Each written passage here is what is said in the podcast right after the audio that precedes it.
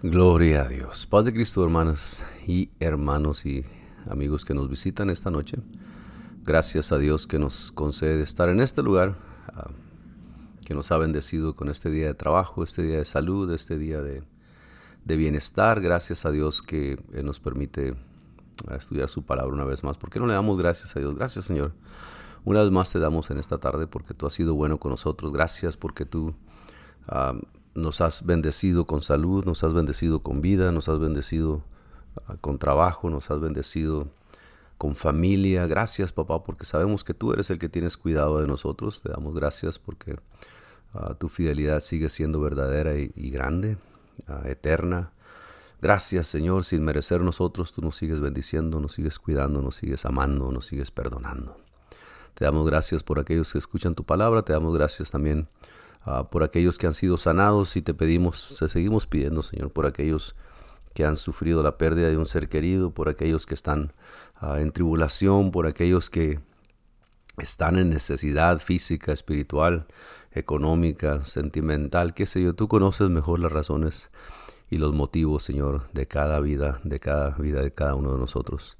Te damos gracias por tu palabra ah, y te glorificamos y te damos honra y te damos gloria porque bueno eres tú y para siempre es tu misericordia. Si recuerdan el miércoles pasado, gracias a Dios, ¿verdad? Que podemos estar aquí una vez más. Y si recuerdan el miércoles pasado estuvimos hablando acerca del Espíritu Santo en la iglesia, primera de Corintios 12, del 1 al 12. Estuvimos mirando que que bueno, ah, el apóstol, el Espíritu Santo a través del apóstol Pablo, hablando de la iglesia en Corinto, empieza a recordarles y les empieza a decir, bueno, mire, acuérdese que Dios es el que hace todas las cosas, acuérdense que Dios es el que bendice, acuérdense que Dios es el que produce, acuérdense que Dios es el que tiene el poder, acuérdense que la misericordia, la bondad y, eh, y el perdón vienen de parte de Dios. Y Dios opera en cada uno de nosotros, en los miembros del cuerpo de Cristo y en el cuerpo de Cristo en general. En la iglesia, Él opera como Él quiere, o sea, Él actúa, Él nos hace... Ah, ah, obreros en su cuerpo, nos hace a nosotros partícipes de lo que Él hace a través de nosotros, a través del cuerpo de Cristo. Y leíamos ahí en, en 1 Corintios 12, del 1 al 2, lo voy a leer otra vez, yo sé que lo leímos la predicación del domingo y la leímos el viernes, el miércoles pasado, pero es una, es una lectura muy importante, ¿no? Porque de aquí se basa para lo que vamos a hablar el resto de esta lección, la mitad que queda y la próxima lección. Y dice el, apóstol Pablo ahí en, en 1 Corintios capítulo 12, versículo de 1 al 12 y 13 probablemente. Y dice él, no quiero hermanos que ignoréis acerca de los dones espirituales. Sabéis que cuando eras gentiles os, se os extraviaba llevándoos como se os llevaba a los ídolos mudos. Por tanto os hago saber que nadie que hable por el Espíritu de Dios llama anatema a Jesús, y nadie puede llamar a Jesús Señor sino por el Espíritu Santo. Ahora bien, hay diversidad de dones, pero el Espíritu es el mismo. Hay diversidad de ministerios, pero el Señor es el mismo. Y hay diversidad de operaciones, pero Dios, que hace todas las cosas, hace todas las cosas. Gloria a Dios.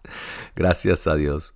Una notita que me acaban de pasar porque estaba hablando yo a todo lo que doy y resulta que el micrófono está apagado. Pero gracias a Dios que Él es bueno. Gracias a Dios por los que nos ayudan, a nosotros los viejitos que no entendemos de este asunto de tecnología, ¿no? Y decía yo, pues le damos gracias a Dios en la oración que hicimos al principio, pues que no se escuchó, pero usted oró conmigo y gracias a Dios por el beneficio de estar en esta noche aquí. Ah, gracias a Dios porque Él ha sido bueno, porque Él ha sido fiel. Gracias a Dios que ya me dijeron, gracias a Dios, gracias a Dios. Así es de que disculpe la falta de audio por los primeros dos, tres minutos. Ah, y le dimos gracias a Dios ah, por la vida, por la salud, por por la provisión, ahí pedimos a Dios por consuelo y pedimos a Dios por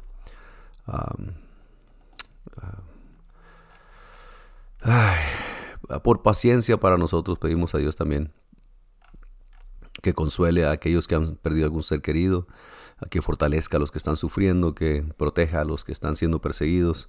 El Señor conoce las necesidades, conoce la situación de cada uno de nosotros y a Él le pedimos al principio de esta, de esta lectura. ¿no?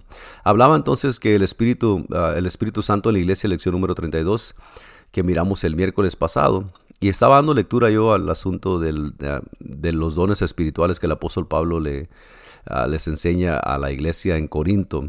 Y voy a leer otra vez, perdone si es repetitivo para usted o si alcanzó a escuchar esto, pero quisiera leer el capítulo 12 de 1 Corintios del versículo 1 al 13, 12 o 13 por ahí. No quiero, hermanos, que ignoréis acerca de los dones espirituales.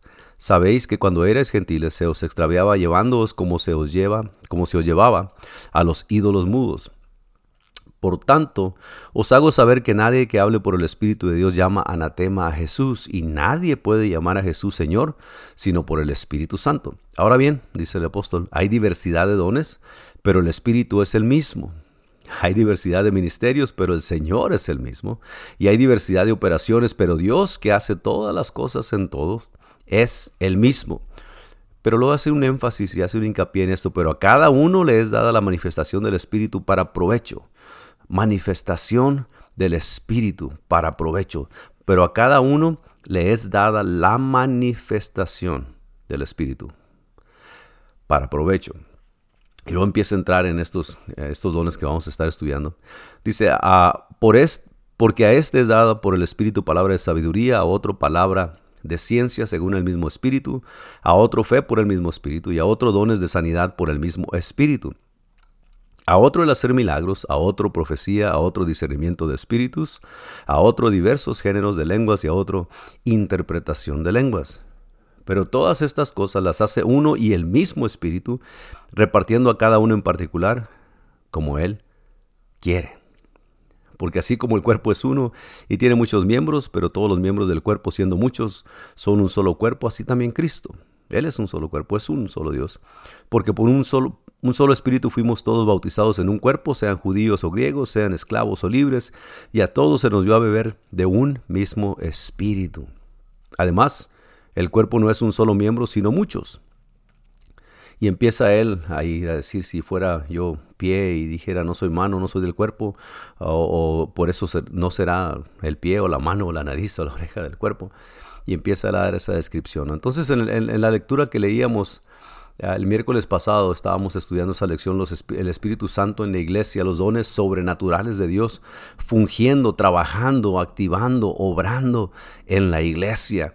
Y es muy importante porque usted y yo pertenecemos a la iglesia de Cristo. Usted y yo pertenecemos a la iglesia que el Señor dejó para que Él siguiera su ministerio a través de usted y de mí. Sí, usted, a través de usted y de mí. Este asunto de los dones espirituales no es para beneficio de nadie en particular, sino para que los santos sean preparados para toda buena obra, sino que sean ah, ministrados a la gente. Ah, este asunto de los dones espirituales, en ninguno, estamos hablando de los dones espirituales y va a mirar un poquito más adelante en la clase por qué se hace la definición del don del Espíritu Santo y los dones espirituales. Y vamos a ver una diferencia que existe entre eso, ¿no? Entonces, leíamos nosotros eh, en, la lección pasada, llegamos a la conclusión, llegamos a un poco de Ah, donde terminamos la lección y estábamos mirando que la iglesia del Nuevo Testamento fue de fe profunda y esperanza en Cristo. Por donde quieran que fueran, el, Cristo, el cristiano de los hechos de los apóstoles esperaba que el Señor fuera también obrando milagros y maravillas, y así sucedió exactamente, dice el escritor. Y ellos saliendo predicaron en todas partes, ayudándoles al Señor, confirmando la palabra con las señales que les seguían. Fue en Jerusalén donde empezó todo, ¿no? Hablábamos un poquito ah, el, el miércoles pasado y nos quedamos un poquito en este pedazo. Yo quisiera releerlo, leerlo de nuevo. Sin el apropiado énfasis sobre el lugar del Espíritu Santo en la vida del creyente y en la iglesia misma, no existiría vida espiritual real en la iglesia. Esa, me gustó mucho esa frase cuando la leí la primera vez, cuando estaba estudiando, bueno, hace mucho tiempo que tenemos este manual, y desde la primera vez que lo estudié me, gustó mucho porque sin, sin, el énfasis del Espíritu Santo, mire, déjeme decirle que el Espíritu Santo en la iglesia no quiere decir que todo el mundo ande gritando y brincando y hablando en lenguas y el Espíritu Santo ah, ah, traiga desorden en la iglesia y por eso se mueve el Espíritu Santo. No, el Espíritu Santo leíamos ahorita que Él hace como Él quiere y Él reparte como Él quiere. Pero lo que sí es cierto es de que en la, iglesia primitiva los dones del Espíritu Santo fungían dentro de la iglesia, los dones del Espíritu Santo operaban dentro de la iglesia, trabajaban los hermanos y los dones eran ministrados al resto de la hermandad, al resto de los nuevos convertidos y aún la gente fuera de la iglesia. Era, era ministrado el Espíritu Santo, eran los dones del Espíritu Santo, era para el crecimiento, para la madurez, para que los hermanos pasaran de ser niños a ser adultos, a comer comida sólida, empezar a, si pudiéramos ponerla de esta forma, empezar a participar del ministerio de Cristo en la tierra, en el sentido de que ahora Cristo habla por ti, ahora Cristo se mueve por ti, ahora Cristo camina por ti, y nosotros solamente somos vasos de barro que somos puestos a, la disposición, valga la redundancia, estamos puestos para, para que el Señor disponga de nosotros como Él quiere. Y eso es bien importante porque, pues número uno, no hay don personal, este don lo voy a administrar yo y lo voy a administrar yo y le voy a sacar jugo y le voy a sacar ganancia y nadie puede hacer lo que yo hago y nadie, usted no puede ni yo podemos hacer nada porque todo lo hace el Señor y el Espíritu Santo. Acabamos de leer tres veces enfáticamente el apóstol dice, porque el, el Espíritu Santo hace, el Señor hace y Dios que hace todas las cosas en todo. Entonces, si Él hace a través de nosotros, pues nosotros solamente somos un, canal, un conducto, un vaso, un, ah, ¿cómo le podríamos decir? ah, sí, un conducto, un canal.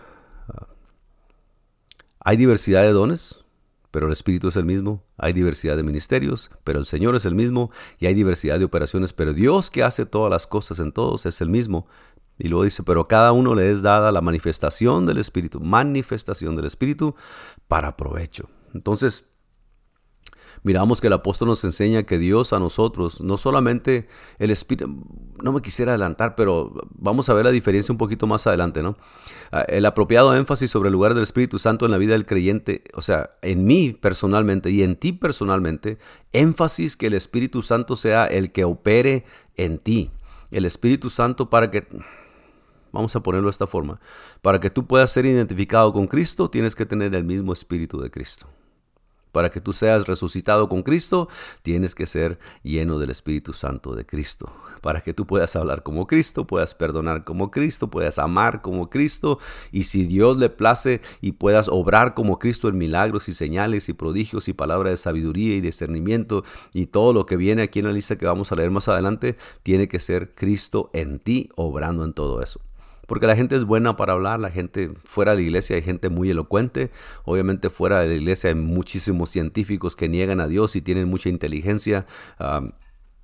sabiduría en la cabeza nomás, intelectual, pero en el corazón pues siguen siendo vacíos, siguen buscando, trabajan duro en la ciencia para probar que, de dónde venimos, ¿no? Sin darse cuenta que Dios nos ha mostrado el camino desde hace mucho.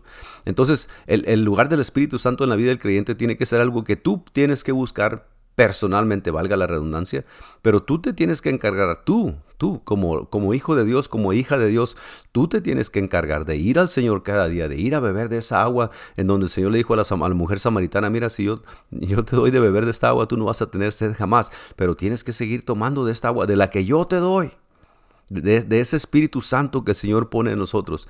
Nos toca a cada uno individualmente, sí, vamos a la iglesia, sí, vamos a evangelizar, sí, vamos a cantar, sí, vamos a aportarnos bien, vamos a obedecer, sí, te toca a ti individualmente y a mí individualmente buscar esa llenura del Espíritu Santo que Dios ha prometido para cada uno de nosotros. Y la otra parte de la moneda sería que también el énfasis de la vida del Espíritu Santo en la vida de la iglesia, porque como congregación nosotros tenemos que funcionar como cuerpo de Cristo. Tú no puedes ser una uña separada del dedo y querer vivir a, tu forma. Yo no puedo ser una mano separada del cuerpo y querer actuar de, mí mismo, porque entonces estás actuando sobre tus propios impulsos y obviamente pues Dios ah, dice que nosotros somos cuerpo de, la iglesia de Cristo, cuerpo de Cristo, ¿no? Valga la redundancia. Entonces, énfasis en la vida espiritual personal. Ah, te toca a ti, si tú quieres. El Señor, me encanta que el Señor siempre decía, si quieres, venga. El que quiera, venga. Ah, no bien, nadie fue forzado al Señor y después estuvo renegando porque pues yo no quería estar aquí. Y bueno, pues ni modo, ya estoy aquí. Pero no, no, no. Todos los que anduvieron atrás del Señor y siguiéndolo y escuchándolo y aprendiendo de Él, es porque ellos quisieron. El que quiera, venga, dijo el Señor. Y el que quiera buscar del Espíritu Santo lo va a buscar. Los demás, pues vamos a seguir igual, vamos a ir a la iglesia y vamos a regresar renegando, o vamos a ir a la iglesia y hasta vamos a cantar y vamos a brincar un poquito, pero nuestra vida personal no va a cambiar, no va a haber, no va a haber una, una, una pauta, pauta marcada que nos diga la diferencia entre vivir una vida común y corriente y vivir una vida llena del Espíritu Santo, en donde Dios se puede manifestar a través de ti. Y vamos a ver que el Espíritu Santo está puesto no solamente por estos, para manifestación de estos dones, pero también para tu vida personal, para que puedas decir no al pecado para que puedas guardarte en santidad, para que puedas ser adorador en espíritu y en verdad, como dijo el Señor. Entonces, no solamente cuando oigas de Espíritu Santo, no quiere decir nomás que es, ah, Espíritu Santo, uh, señales, prodigios, milagros, multiplicación del pan y de billetes. Y, no, no, no, tienes que tener cuidado. Dios obra como Él quiere, pero para tu vida personal tienes que buscar la llenura del Espíritu Santo, que Dios ya te lo prometió. Así es de que vamos a seguir con esto, pues. En, en, esta lección dice, y la siguiente tratan de las fases altamente importantes en la vida del cristiano altamente importantes de la operación del Espíritu Santo en la vida individual, en la iglesia local y en todas las esferas del cuerpo eclesiástico. Importancia del Espíritu Santo, la operación del Espíritu Santo en la vida individual, en ti, en la, iglesia local, ahí donde tú te congregas y en todas las esferas del cuerpo eclesiástico, la iglesia universal del Señor alrededor del mundo. ¿Qué es el Espíritu Santo entonces? ¿Qué, qué es lo que el Señor ah, quiso decir con esto? Bueno, el Espíritu Santo es un poder sobrenatural. Es incuestionable, ¿no? Que tiene que ser algo fuera de lo humano. Es incuestionable que tiene que ser algo fuera de lo común. Es incuestionable que tiene que ser fuera algo de lo aprendido en la academia, en la escuela, en el colegio porque es un poder que solamente Dios tiene y es un poder que Él reparte y da a la gente para que la gente ministre, para que Él a través de ellos o de nosotros actúe como cuando Él anduvo en la tierra, darle de comer al pobre, visitar al preso, a tener cuidado de la viuda, del huérfano, de orar unos por otros, de predicar su evangelio, de perdonar a la gente, de advertir también a la gente con la palabra y con amor de Dios. Entonces es un poder sobrenatural, dice el escritor. El Señor ha organizado dentro de la espiritualidad de la iglesia una operación de poder. En ese asunto de la espiritualidad de la iglesia también hay una operación de poder. Es imperativo, es, es, ah, emergente, es de emergencia para la iglesia tener esta presencia milagrosa del movimiento del Espíritu de Dios. Sí, porque decíamos el domingo, bueno, si si fuéramos un club nomás, pues entonces pagas tus dues, pagas tu membresía y vienes y disfrutas de los cantos y te sientes en un aire acondicionado y porque, pues bueno, no hay nada más que hacer los domingos y cumples con venir y mientras estés pagando tu cuota estamos bien. No, no, no. Y es imperativo para la iglesia tener esta presencia milagrosa del movimiento del Espíritu de Dios. La razón de este suceso glorioso en el libro de los Hechos es el empleo de los dones del Espíritu este movimiento, cuando la iglesia empezó a crecer, cuando el Evangelio se empezó a desparramar, empezó a ser predicado, no solamente en Jerusalén, pero también en los pueblos donde la gente vino después de escuchar ese gran estruendo, eh, ese, ese testimonio de Pedro y predicación. Vino mucha gente de muchos lugares, no solamente de Jerusalén, de todo Israel y no solamente de Israel, de otros países también llegaron, porque también había judíos en otras partes y venían a cumplir con lo que la ley requería a, Jerusalén. Ahí es donde se tenían que reunir. Y toda esa gente escuchó a la gente cuando recibió el Espíritu Santo ah, alabar y magnificar y, proclamar las grandezas de Dios y ellos recibieron en la predicación de Pedro, bueno, pues ahí se abren las llaves, ¿no? Ahí se entregan las llaves del reino a Pedro y él empieza a desatar gente a través de la predicación del Evangelio. Entonces, el movimiento de este Espíritu de Dios, este milagroso movimiento del Espíritu de Dios en la iglesia primitiva, una y otra vez pudo uno ver a los primeros cristianos ceder o rendirse al ser tocados por Dios. Y esto es una parte muy interesante, muy importante en el asunto de los dones espirituales y muy importante en tu caminar con el Señor. Ah, tiene uno que rendirse. En la, iglesia primitiva, mire, algo, algo bien interesante sucede porque en la iglesia primitiva la, gente que se convertía al Señor, esa gente tenía convicción porque habían sido convictos de pecado. Había remordimiento en su corazón y después vino el arrepentimiento en donde ellos buscan a Dios y donde son bautizados en su nombre y su vida cambia radicalmente cambia completamente, 180 grados, se dan vuelta de lo que habían participado todo el tiempo, de la religiosidad, de los ritos, de tratar de, de agradar a Dios a través de cumplir la ley que no se podía cumplir por nadie, el Señor Jesús mismo lo dijo, y tienen un cambio radical. Y ese cambio radical los empieza a ellos a llevar a una rendición, se empiezan a ceder a Dios, empiezan a poner su vida a disposición a Dios, empiezan a rendirse pues al ser tocados por Dios, cuando eventos milagrosos los llevaron a la victoria. Y lo vamos a ver algunos ejemplos. Y es importante que tú y yo para poder nosotros empezar a experimentar este asunto del movimiento del Espíritu de Dios y, empezar a ministrar los dones del Espíritu conforme a Dios quiera, pues tenemos que rendirnos primero, tenemos que decir, sí Señor, yo soy débil, sí Señor, yo soy esto, yo soy aquello, pero tu misericordia me tiene aquí, yo me aferro a ti y yo estoy dispuesto, papá, para que tú me uses a mí como un barro, como un vaso de honra ah, en tu casa y en, afuera, en, la calle donde la gente te necesita, tú mándame a ministrar, tú empodérame, dice la gente que, que quiere ser empoderada por Dios, pero ese empoderamiento no es de ellos, es de Dios, ese poder es de Dios, sigue siendo de Dios y nadie de nosotros tenemos ese poder si no es a través del Espíritu Santo y solamente el Espíritu Santo se manifiesta a través. Entonces no tenemos poder, es manifestado a través de nosotros el poder del Espíritu Santo, pero hay que rendirse a Dios. Rendirse quiere decir, sí Señor, yo traté de hacer las cosas a mi manera, pero me doy cuenta que estoy más equivocado que nunca. Traté yo de salir adelante por mí mismo, pero me doy cuenta que estoy más atrasado que cuando empecé, que por mí mismo me quiero santificar yo solo fuera de ti y me doy cuenta que entre más trato de santificarme, más pecador soy, porque rechazo tu sangre y tu, y tu sacrificio y entonces yo quedo en la ruina. Hay que rendirse cuando tú sabes que no hay remedio, te das cuenta que no hay otro camino, te das cuenta que no hay cosa que tú puedas hacer para ganarte el favor de Dios, esa gracia inmerecida de Cristo. Entonces te tienes que rendir, tienes que doblar las manos, tiene que caer uno sobre sus rodillas, tiene que bajar su frente al suelo, se tiene uno que humillar, tienes que rendirse. ¿Para qué? Para que el apóstol Pablo le fue dicho, mira, bástate mi gracia, porque mi poder se perfecciona en la debilidad. Y nosotros tenemos que entender que somos débiles sin Dios. no somos nada. Somos.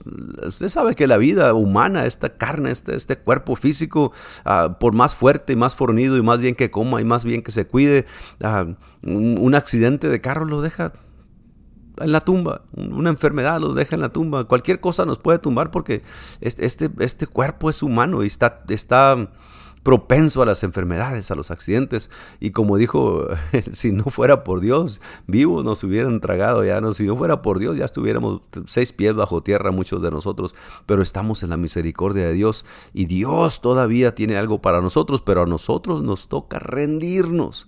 Y lo más difícil para alguien que es una persona competitiva o para alguien que siempre se ha valido por sí mismo o para alguien que ha gastado su vida en los estudios, en, superar su intelecto, eh, para alguien que ha construido un negocio de la nada, para alguien que ha heredado millones de dólares, para alguien que tiene mucho, mucho carisma con la gente, para alguien que está ahí rodeado de amigos.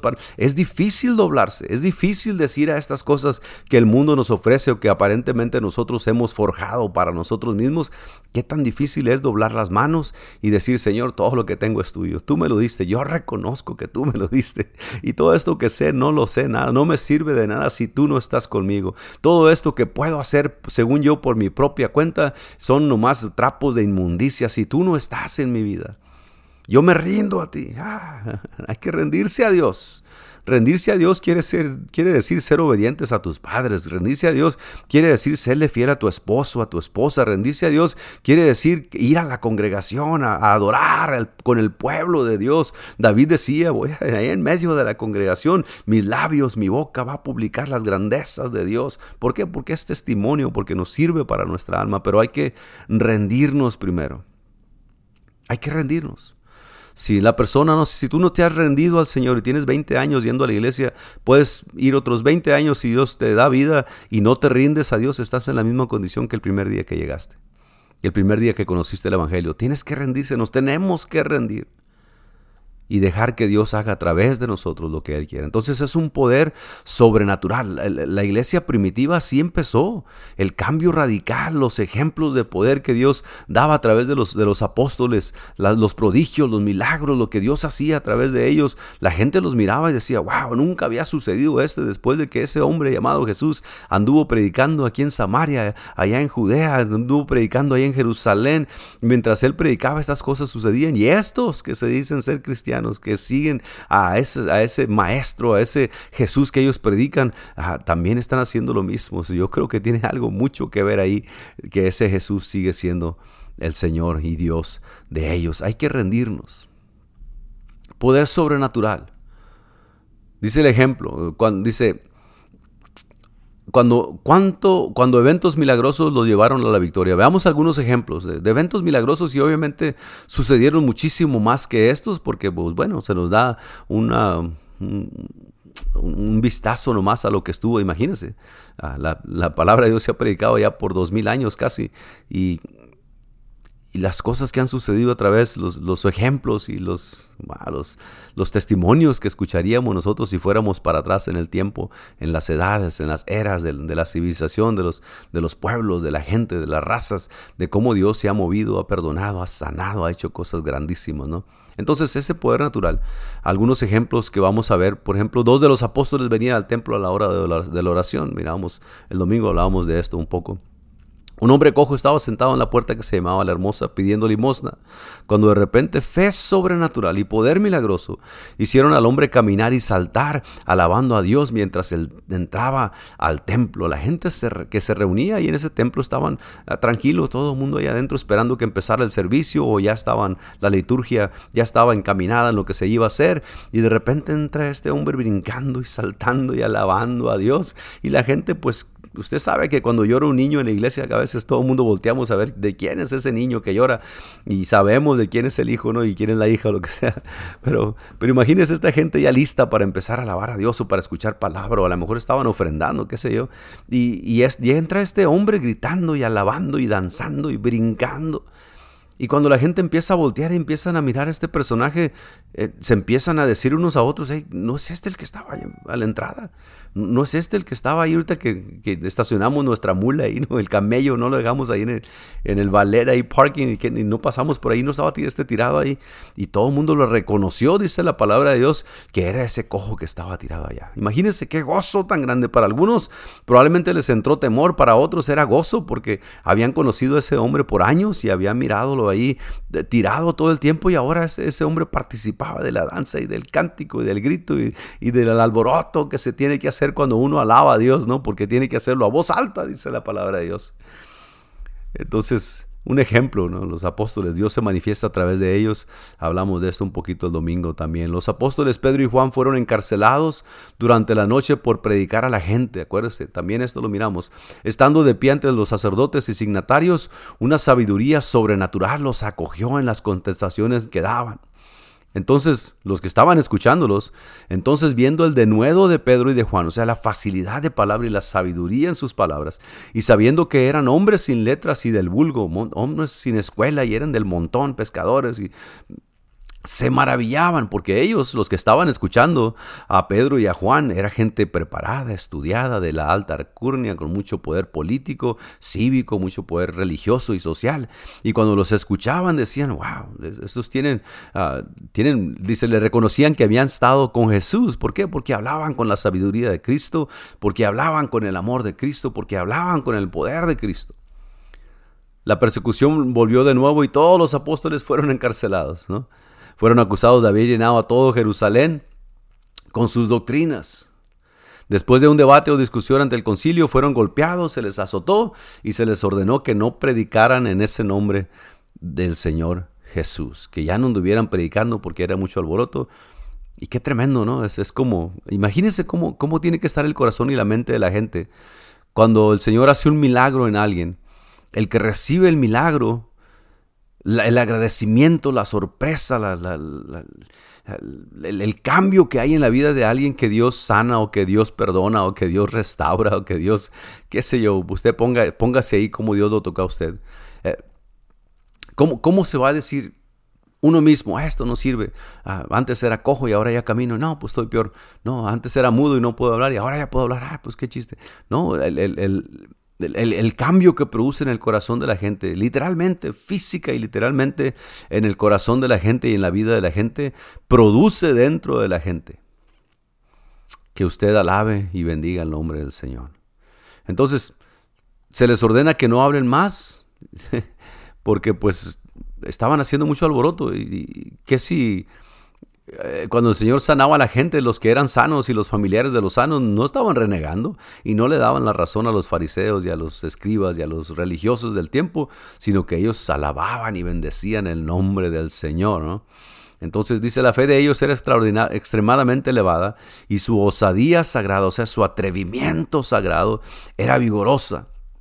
Sigue diciendo ahí en Hechos, ellos salieron de la presencia del concilio, de esta gente educada, esta gente de la alta alcurnia, de poder, adinerado, reconocidos, salieron de la presencia de ellos después de hablarle, gozosos de haber sido tenidos por dignos de padecer afrenta por causa del nombre, gozosos de haber sido tenidos por dignos de padecer afrenta por causa del nombre. Y todos los días estos apóstoles, después de sido golpeados y amenazados, después de salir de ahí todos los días por el templo y por las casas, no cesaban de enseñar y predicar a Jesucristo, tenido por dignos. Ellos hallaron en grande gozo. Me imagino platicando ahí Pedro y Juan y los apóstoles que estaban encarcelados Ah, qué tremendo es el Señor. Ah, si vamos a sufrir, vamos a sufrir predicando en su nombre. Si vamos a ser despreciados, vamos a ser despreciados porque amamos más a Dios que a, las, a las viandas y al dinero y a la popularidad que todo el mundo quiere tener el día de hoy. Y por eso estamos sufriendo. Gloria a Dios, gozosos. gozosos de haber sido tenidos por dignos de padecer afrenta por causa del nombre. Padecer por causa del nombre produce gozo dentro del corazón del verdadero cristiano. Un predicador, sigue diciendo los ejemplos, un predicador oraba para que se perdonara a aquellos que lo apedreaban hasta la muerte. Esteban, Señor, no le tomes en cuenta este pecado. Oraba por ellos, recibiendo los golpes de las piedras que aventaban sobre él. Imagínense, dolor físico e innegable. No era de que, ah, no me duelen las piedritas. No, no, le dolían y, le, lo lastimaban al punto de que le provocaron la muerte. Pero aún en ese dolor, aún en esa contrariedad aparente de, estar sirviendo a Dios y al mismo tiempo ser apedreados, eh, Santiago todavía decía, Señor, perdónales, no saben lo que hacen. Ten misericordia de ellos. Sigue diciendo los ejemplos. Ángeles permanecieron al lado del pueblo de Dios. Un acérrimo perseguidor fue tocado por la mano de Dios y se convirtió en un gran apóstol. Obviamente, pues el apóstol Pablo. Un ángel dejó salir de la prisión a Pedro cuando allá en el calabozo oraban y cantaban y van y abren la puerta, ¿no? Entonces, Gente de todos los antecedentes religiosos era bautizada en el nombre de Jesús y llena del Espíritu Santo. Los judíos en Jerusalén en esa primera predicación, samaritanos en Samaria, un poquito más adelante en la historia, gentiles en la casa de Cornelio, que Pedro, el Señor le muestra y dice, Pedro, no Señor, no me hagas comer eso porque no ha entrado cosa inmunda en mí. Y el Señor le dice, hey, lo que yo he santificado, tú no lo llames inmundo, lo que el Señor ha purificado. Y viene Pedro y va a la casa... Ah, a la casa de Cornelio y se registra por primera vez la predicación a los gentiles y más que eso se registra por primera vez la llenura del Espíritu Santo en alguien que no fuera judío. Imagínese cómo quedó el corazón de Pedro, cómo quedaron los que iban con él. ¡Wow! Si Dios y estos reciben el Espíritu Santo como nosotros, ¿qué impide que sean bautizados en el nombre precioso del Señor Jesucristo? El Espíritu Santo seguía haciendo cosas ah, ah, que nunca habían sucedido en, la cuenta de la historia, ¿no? Sí había milagros a través de los profetas y Dios hacía, es el mismo Dios, tiene el mismo poder, hacía lo que él quería antes en manifestación y en poder, pero imagínense ahora el, Espíritu de Dios depositado en la gente para que el Espíritu de Dios se manifestara a través de ellos. Los gentiles en la casa de Cornelio empiezan a ser bautizados y partidarios o seguidores de Juan el Bautista se los encuentran y les dicen, pues no sabemos si hay Espíritu Santo, los bautizan y reciben el Espíritu Santo. Aleluya, en el nombre del Señor Jesús. Muchos eventos sobrenaturales acompañaron a las prédicas de la gente de Dios en el primer siglo. Esas predicaciones estaban acompañadas de eventos sobrenaturales. Y sí, la gente quiere señal y la gente quiere mirar cosas y la gente, pero déjame decirle que hasta que la gente no se arrepienta y hasta que la iglesia empiece a buscar ese, esa llenura del Espíritu Santo, estas cosas siguen sucediendo. Es el mismo poder de Cristo. Es el mismo poder que el Señor tenía y sigue teniendo y va a seguir teniendo por la eternidad. Es el mismo poder que la iglesia necesitamos buscar. ¿Para qué? Pues para cuando alguien ore por un enfermo sane, para cuando alguien tenga necesidad de palabra de consuelo, el que hable con esa persona, él o ella, que el Señor la cubra, que el Señor la abrace, que el Señor las proteja, que el Señor nos dé discernimiento para no llamar a todo espíritu de Dios y saber con entendimiento espiritual de parte de Dios discernir las palabras que la gente habla o las acciones, los motivos, las intenciones de la gente, aún en ocasiones que llegan a la gente, a la iglesia, perdón, y aún fuera de ella también. Muchos eventos sobrenaturales entonces acompañaron las predicaciones de la gente de Dios en el primer siglo. Y sigue diciendo ahí en Hechos, y por la mano de los apóstoles se hacían muchas señales y prodigios en el pueblo, y los que creían en el Señor aumentaban más, gran número así de hombres como de mujeres, tanto que sacaban los enfermos a las calles y les ponían en camas y lechos para que al pasar Pedro al menos su sombra cayese sobre alguno de ellos, y aún de las ciudades vecinas muchos venían a Jerusalén trayendo enfermos y atormentados de espíritus inmundos, y todos eran sanados. Aleluya. Imagínense. El día de hoy hay mucha gente que pretende tener poder de Dios, pero primero tienes que mandarle 20 dólares y te mandan una botellita para que oren por ella y después que recibas la botellita, entonces les mandas otros 40 y ya entonces después cuando llegues a los 350, pues te mandan una toalla para que está ungida, que está ungida y ya te la pones en la cabeza y con eso sanas. Y la gente sigue enferma y la gente sigue siendo estafada por mucha gente que es nomás charlatanes que quieren sacar beneficio personal y, beneficio económico, ¿no? Ah, ganancia económica. Pero déjeme decirle que el Espíritu de Dios no opera así. El Espíritu de Dios da sin medida. El Espíritu de Dios ah, hace lo que Él quiere, cuando Él quiere, como Él quiere y con quien Él quiere. Y, no hay precio monetario, no hay, no hay nada que podamos nosotros amontonar y luego ir a un lugar a que hagan lo que nosotros queramos porque ya tenemos suficientes ah, medios económicos para que se cumpla nuestro deseo. ¿no? Él viene y al necesitado es el que le da. Al triste es el que consuela. Al, que tiene dolor en su corazón por la pérdida de un ser querido es el que abraza, es el que, es el que restaura, el, Espíritu Santo. Nadie más. Entonces se hacían muchos milagros, se hacían ah, prodigios y la gente seguía ah, creyendo y crecía la iglesia. Y dice el apóstol, bueno, pues y, y, el Señor añadía cada día a la iglesia a los que iban a ser salvos. Ahora, poder milagroso, ¿no? El don del Espíritu Santo, los dones del Espíritu Santo. Pero la operación de los dones del Espíritu Santo dentro de la iglesia ah, tiene que ser algo que, que la gente madura pueda entender y que necesita entender. Los que son niños es peligroso en el sentido de que cuando alguien no está cimentado completamente en, en Cristo, que no tiene raíces, que no tiene Ah, fundamento para hablar, para decir, y apenas está aprendiendo y tiene la novedad del Evangelio, entonces puede, dice el apóstol, que pues bueno, alguien que sea un neófito, alguien que, que empiece apenas a conocer y ya quiera correr antes de caminar tenemos que aprender, nosotros tenemos que aprender. La palabra de Dios está llena de ejemplos. Uno de los ejemplos más grandes que miramos en este sentido es Samuel, aquel profeta que su madre Ana ah, lo dedica al templo desde pequeñito y crece en el templo con Elí y empieza a aprender los asuntos de, ministrarle a, Dios y después Dios lo empieza a hablar con él. al principio Samuel no entendía cómo Dios le hablaba y no sabía y tuvo que inquirir, con, preguntarle a Elí ¿Qué significa esto? ¿Qué hago cuando escuche esa voz? Y Elí pues lo guió a, a que me fuera creciendo, a que fuera entendiendo. Y Dios, por la fidelidad de Samuel, pues Dios lo usó de una grande manera, ¿no? Usted sabe la historia de eso y si no, pues búsquela por ahí para que sepa de qué estamos hablando. Pero entonces, la operación de los dones del Espíritu Santo en la iglesia, dice, para poder ser verdaderamente eficaces como iglesia, es vital que nosotros también tengamos un entendimiento de los dones del Espíritu y cómo han de operar entre nosotros. Ah, cómo han de operar entre nosotros.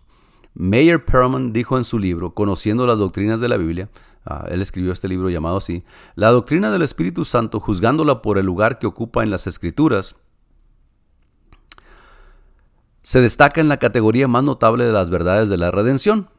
Todo libro en el Nuevo Testamento, con excepción de segunda y tercera de Juan, contienen una referencia a las obras del Espíritu. Y sí, lo mirábamos en el libro de los Hechos, la manifestación de las obras, de los milagros, de los prodigios del Espíritu Santo. Después los apóstoles en sus cartas nos empiezan a hablar de la manifestación del Espíritu Santo en nuestra vida y miramos cómo los dones del Espíritu Santo también tienen que ser administrados, como estábamos mirando el ejemplo eh, que, ah, donde donde Pablo empieza a escribir a los corintios y les dice, no quiero que ignoréis acerca de los dones espirituales. Se ocupa un lugar en las escrituras ah, grande, se destaca en la categoría más notable de las verdades de la redención. ¿Por qué? Bueno, porque la gente necesita eh, conocer del Espíritu, de la misericordia de Dios y del perdón y del Evangelio de Cristo, pero más allá también necesita saber y mirar y entender y experimentar que ese Cristo es el mismo Cristo que estuvo en la tierra y que sigue todavía obrando en el corazón y en la iglesia que es suya. Ahí opera el Señor. Ahí él, acuérdese que Él vino a libertar a los cautivos, a darle consuelo al cansado, a, bueno, él vino a hacer un montón de cosas. Si usted ah, lee ahí cuando él para en el templo y le toca el, tiempo de hablar a él, él abre las escrituras en Isaías y empieza a hablar y habla de él mismo, ¿no? El Espíritu de Jehová está sobre mí y me ha enviado para dar libertad a los presos, para consolar a los quebrantados de corazón. Y empieza a, dar, a decir lo que vino, esa continuación de Cristo y su ministerio y su propósito en la tierra cuando vino a cumplir ah, su sacrificio perfecto, esa continuación sigue en la iglesia, esa continuación debe estar dentro de la iglesia y por eso los dones espirituales tienen que operar dentro de la iglesia de la misma forma para nosotros poder seguir siendo una iglesia efectiva y que la gente no solamente oiga del amor de Dios, pero que también sepa que ese Dios Dios todavía sigue siendo fiel y verdadero a sus promesas y que su poder no decae, no más porque el mundo afuera se está desbaratando y porque cambiamos de presidente y porque ahora los liberales van a andar haciendo lo que le pede la gana. El Espíritu de Dios sigue siendo el mismo. Usted sígase guardando, usted sígase cuidando, usted sígase buscando en santidad a Dios, usted siga buscando la voluntad de Dios para su vida, siga buscando la llenura del Espíritu Santo y Dios se va a encargar de todo lo demás. ¿okay? Sigue diciendo, pues sin embargo, hoy es hoy día una doctrina descuidada. ¿Cuál doctrina? Pues la doctrina del Espíritu Santo. Hoy es un día, hoy es hoy día una doctrina descuidada, perdón. El formalismo y el temor del fanatismo han producido una reacción en contra del énfasis de la obra del Espíritu Santo en la experiencia personal. Hermano, Tienes que buscar, busca el Espíritu Santo en tu vida. No estás lleno todavía, por eso batallas, por eso, por eso nos, nos, nos atraen las cosas tan fácilmente, por eso nos convence el pecado tan fácilmente, por eso andamos de tropiezo en tropiezo en tropiezo. ¿Por qué? Pues porque no, no buscas, todos queremos las cosas fáciles, todos queremos las cosas inmediatas, todos queremos lo más barato, todos queremos, en, buscamos y así como van a la tienda y buscan lo más barato y buscan que todo el mundo quiere una rebaja en el precio todo. Así queremos que el Espíritu Santo obre en nuestra vida también, pero no se puede. Hay requisitos, hay, tiene que haber intención personal en la búsqueda del Espíritu Santo.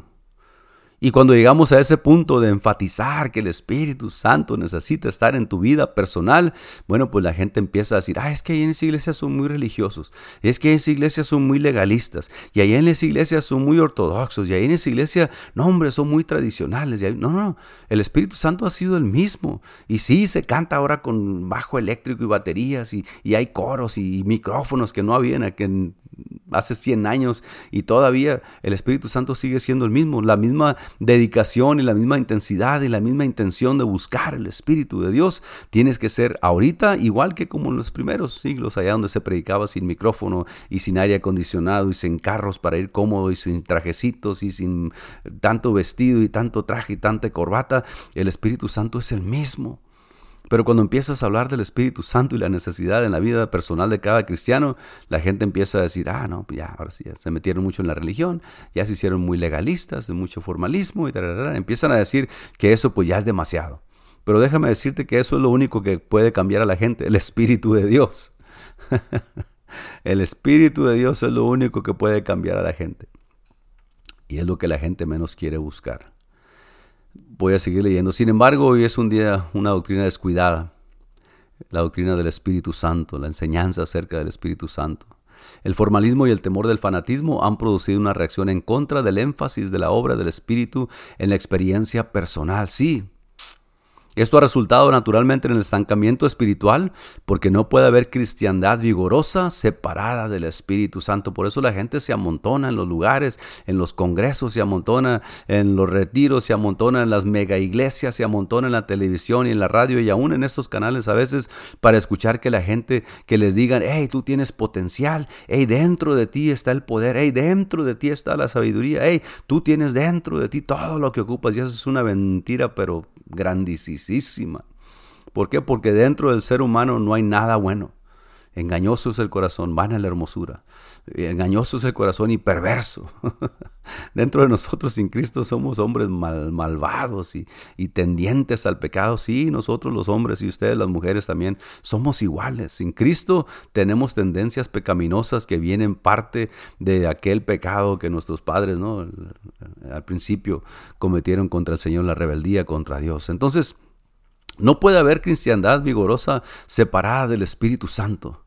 Cristiano, yo quiero ser cristiano de los cool, de cristianos de los chidos, como dice Oscar, cristianos de, los que, se le, que caen bien a todo mundo, cristianos que se llevan bien con todo, cristianos que se meten en todas partes porque pues no podemos hacer a un lado a ninguna generación, a ningún estilo de vida, a ninguna preferencia sexual, a ningún estatus social, pues hay que meternos con todos pues, para que sepan que, somos cristianos de los cool, de, los, de, los, de los buenos, de los, de los chilos, dicen allá en mi tierra. Pero no, porque ahí se pierde la intensidad del Espíritu Santo, ahí, ahí el Espíritu Santo no obra. Entonces, dice el escritor, pues, que hoy la manifestación del Espíritu Santo debe residir en la iglesia. Si se quiere ser iglesia verdadera, o sea, el cuerpo de Cristo. ¿Cómo vamos a ser cuerpo de Cristo? ¿Cómo vamos a decir que somos iglesia de Cristo y el Espíritu de Cristo no está ahí? ¿Cómo, ¿Cómo, podemos decir, pues, somos cristianos, le decían cristianos en aquel tiempo, la primera vez se le empezó a decir cristianos porque, porque hablaban como Cristo, porque caminaban como Cristo, porque hacían las obras como Cristo. Entonces la iglesia, que es el cuerpo de Cristo, sería un cuerpo muerto de Cristo si el Espíritu Santo no está en la iglesia. Tiene que estar en la iglesia el Espíritu, porque es el mismo Jesús, es el mismo Cristo que murió y resucitó. Jesús no se quedó muerto, Jesús no, no lo pusieron en la tumba y cumplió su cometido y listo. Él se levantó con gloria y con poder para dejarnos saber, yo tengo poder sobre la vida y sobre la muerte, yo tengo en mis manos la vida y la muerte. Entonces, la iglesia tiene que ser una iglesia de poder también, tiene que habitar el Espíritu Santo en la iglesia. Debe residir la manifestación del Espíritu Santo en la iglesia si se quiere ser una iglesia verdadera, o sea, el cuerpo de Cristo. Porque en la operación de los dones del Espíritu mostramos el mismo poder de Dios que operó en el cuerpo carnal de nuestro Señor Jesucristo. ¡Wow! No, eso es mucho, no, eso alguien pensó nomás eso, no. Así es lo que dice la palabra de Dios, dice que hay diversidad de dones, que hay diversidad de ministerios, hay diversidad de operaciones, pero Dios hace todo en todos. A cada uno le es dada la manifestación del Espíritu Santo para provecho. Manifestación. Y esa manifestación tiene que estar en la iglesia. Y déjame decirte que la manifestación del Espíritu Santo, en ocasiones queremos que haya ruido y que haya alboroto, y ese es el Espíritu de Dios. No. No, el Espíritu de Dios cuando está en la iglesia cambia a la gente. El Espíritu de Dios puede estar en el alboroto, puede estar en un silbo apacible. Dispón tu corazón a alabar a Dios, deja que Dios se mueva. Pero eso te tiene que llevar a un cambio. Si sales de la iglesia y luego empiezas a hablar barbaridades ahí en el estacionamiento o aún dentro de la iglesia, entonces el Espíritu Santo no estuvo ahí haciendo obra para ti en lo personal. A lo mejor para alguien más sí, pero para ti pues no pasó nada. Sigues con las mismas cosas, las mismas debilidades, las mismas tendencias, se sigues doblando para las mismas Ah, cosas que te atraen. Ah, entonces el Espíritu Santo está para quitar todo eso, para afirmar a la gente, para darle madurez espiritual, para poder operar a través de nosotros. Entonces la manifestación del Espíritu Santo es necesaria dentro de la iglesia siempre y cuando tengamos cuidado de que esté regida, o sea, marcada, avalada, si pudiéramos decir, aprobada por la palabra de Dios. Tenemos que tener mucho cuidado, porque se han metido en las iglesias en ocasiones doctrinas que no tienen nada que ver con el Espíritu Santo. Y les agarra una risa y el Espíritu Santo está ahí. Y les agarra una pediría de dinero y el Espíritu Santo está ahí. Y les agarra esto y les agarra. Y ahí está el Espíritu Santo y te vas a la palabra de Dios y la palabra de Dios no menciona nada de eso y tampoco lo avala. Tienes que tener cuidado. El Espíritu de Dios es un espíritu de orden. Dice la palabra de Dios, que Dios es un Dios de orden y como Él hace, así se tiene que hacer. Entonces, porque en la operación de los dones del Espíritu Santo mostramos el mismo poder de Dios que operó en el cuerpo carnal de nuestro Señor Jesucristo, el cuerpo carnal físico de Cristo. La gente miraba a Cristo, la mujer aquella va y toca el manto del vestido del Señor allá abajo y lo toca. Dice, si tocara solamente el borde de su manto voy a ser sana. Y pum, lo toca y pum, es sanada. Y el cuerpo físico de Cristo sintió que poder había salido, virtud ha salido de mí, dice el Señor. Y ese cuerpo físico y literal que anduvo en la tierra ministrando a la gente, ahora es el cuerpo físico y literal que la iglesia compone, cada uno de nosotros. So, no es nomás decir yo creo en Dios y no es nomás decir, ay, qué bonito, aquí sí, aquí sí hacen comida, aquí sí dan ropa, aquí sí esto, aquello. No nomás es eso, es parte. Pero más que nada la obra del Espíritu Santo dentro de tu corazón y luego dentro de la, de la congregación como, como cuerpo de Cristo, ¿no? Debe recordarse que existe una diferencia entre los dones y la gracia del Espíritu. Aquí es lo que hablaba un poquito más, más atrás. Una diferencia entre los dones del Espíritu y la gracia del Espíritu. Los dones del Espíritu son otorgamientos sobrenaturales del Espíritu para visitaciones especiales del Espíritu en ocasiones especiales. El apóstol tiene cuidado de empezar, no quiero que os ignoréis acerca de los dones espirituales y lo empieza a decir. Hay diversidad de dones y luego dice, pero a cada uno les da la manifestación del Espíritu para provecho.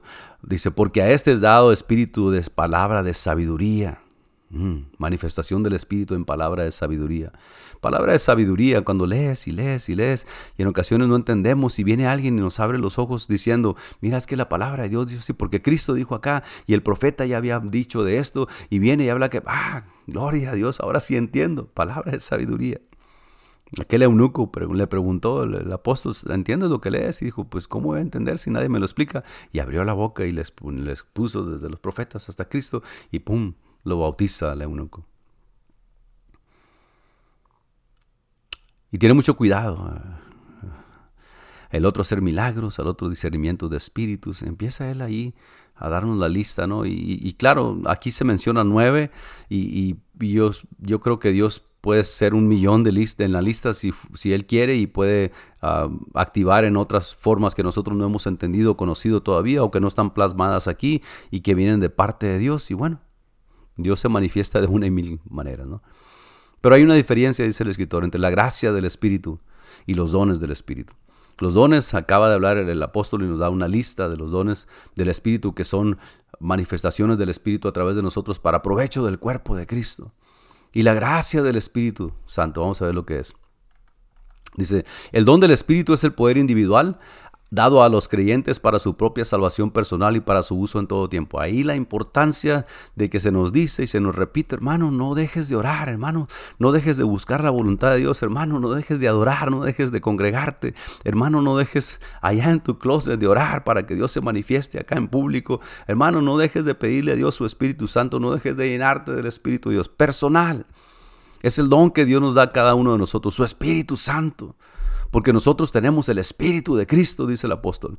Y ese Espíritu de Cristo va con nosotros y vamos para allá y nos permite guardarnos del pecado y vamos para acá y nos permite guardarnos de robar esto y vamos para allá y nos permite de guardarnos de la hipocresía, de la fornicación, del adulterio, de, las malas palabras, de la borrachera, el Espíritu que anda con nosotros, del Espíritu de Cristo, para tu vida personal. Y luego, si el Señor le place y te da un don para que se manifieste a través de ti, entonces vas y oras por alguien y sana, vas y hablas con alguien y es convencido vencido por el Espíritu de Dios. Vas y, miras cómo habla esta gente y te das cuenta que está hablando ah, en contra de la palabra de Dios porque tienes discernimiento y, Dios se manifiesta a través de eso. So, hay que buscar individualmente que ese Espíritu de Dios habite en nosotros. El apóstol es cuidadosísimo y la palabra de Dios nos enseña que no sabéis que vosotros sois el templo del Espíritu Santo. Vuestro cuerpo es el templo del Espíritu Santo. ¿Por qué? Porque ese espíritu está en nosotros, es el espíritu de vida, es el espíritu de verdad, que nos ayuda, que nos guía a toda verdad y a toda justicia, para nosotros guardarnos del mal, para nosotros poder decir al pecado y a la tentación, no, porque antes ahí estaba yo, pero ahora Cristo está conmigo, ahora está en mí, y lo que Él diga, eso se hace, no lo que diga el pecado, no lo que diga el tentador. El don del Espíritu para tu vida. El don del Espíritu, por eso mucha gente no crece, por eso mucha gente no madura, porque no se han preocupado, no ha habido hambre dentro de ellos de conocer a Dios en, un, en una forma íntima y personal. Ellos, ellos, sí, sí, oyes en la iglesia y miras a los hermanos que hablan y cantan y brincan y todo lo que tú quieras, pero tú busca esa conexión con el Señor, tú busca esa relación individual, personal con Dios que ese Espíritu Santo esté en ti y vas a poder vencer la tentación. Oh, y vas a poder vencer a lo que te atrae del mundo y vas a poder vencer todas esas contrariedades que dices que eres cristiano y después andas metido en otras cosas y dices que quieres a Dios y después andas enamorado de otras cosas. Vas a poder vencer todo eso con el Espíritu y solamente a través del Espíritu Santo dentro de ti. Pablo enumeró los dones del Espíritu en 1 Corintios, ya lo leímos. Estos dones son fuerza espiritual, fuerzas espirituales con el propósito, y luego es aquí es donde viene lo interesante, de edificar a la iglesia de Dios por medio de la instrucción de los creyentes y ganar nuevos convertidos. Estos dones es, es, para provecho del cuerpo de Cristo, para que, para que tú y yo, que estamos ya vendidos al Señor, convencidos, tenemos convicción tremenda y fe por, por la gracia de Dios, empecemos nosotros a edificarnos, a crecer, a madurar, para poder operar a un nivel diferente, para poder nosotros tener algo que dar. Esto es lo que Dios pone a nosotros para que des, la manifestación del Espíritu, ¿no? Estos dones son fuerzas espirituales con el propósito de edificar la iglesia de Dios por medio de la instrucción de los creyentes y ganar nuevos convertidos. ¿Por qué? Porque cuando tú dices que Dios ama, Dios perdona, Dios liberta, Dios sana, Dios muestra, entonces la manifestación del Espíritu ahí está para avalar, para respaldar lo que tú hables, para lo que, lo que tú a través del Espíritu Santo digas. El Espíritu Santo pues lo va a hablar porque Él lo va a avalar, porque Él lo está hablando a través de ti. Se les puede clasificar de la siguiente manera. Los, los dones del Espíritu, miramos que son nueve. Por ejemplo, dones para hablar, para saber sobrenaturalmente. Bueno, pues palabra de sabiduría. empieza el apóstol a hablar en esta, en, esta lista y el, Espíritu dice, ah, a este es dado por el Espíritu palabra de sabiduría. ¿Para, para que Pues para saber sobrenaturalmente, fuera de lo común. Palabra de ciencia, según el mismo Espíritu. A otro, se le puede dar discernimiento de espíritus. Es poder sobrenatural, o sea, en, el mundo espiritual, ¿no?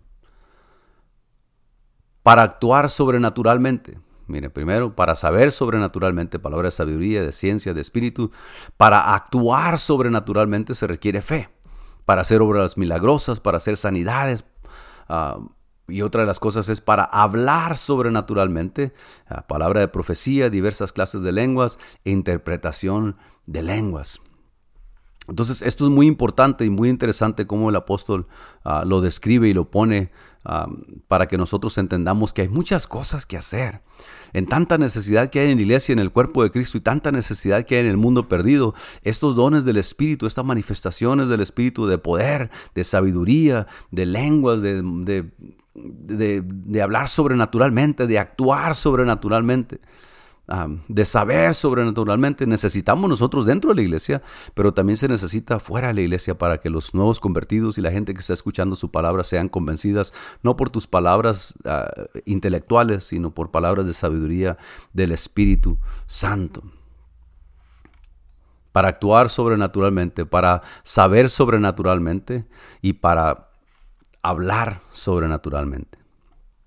El propósito de los dones del Espíritu se encuentra descrito en 1 Corintios 12:7. A cada uno, dice el apóstol, le es dada la manifestación del Espíritu para provecho.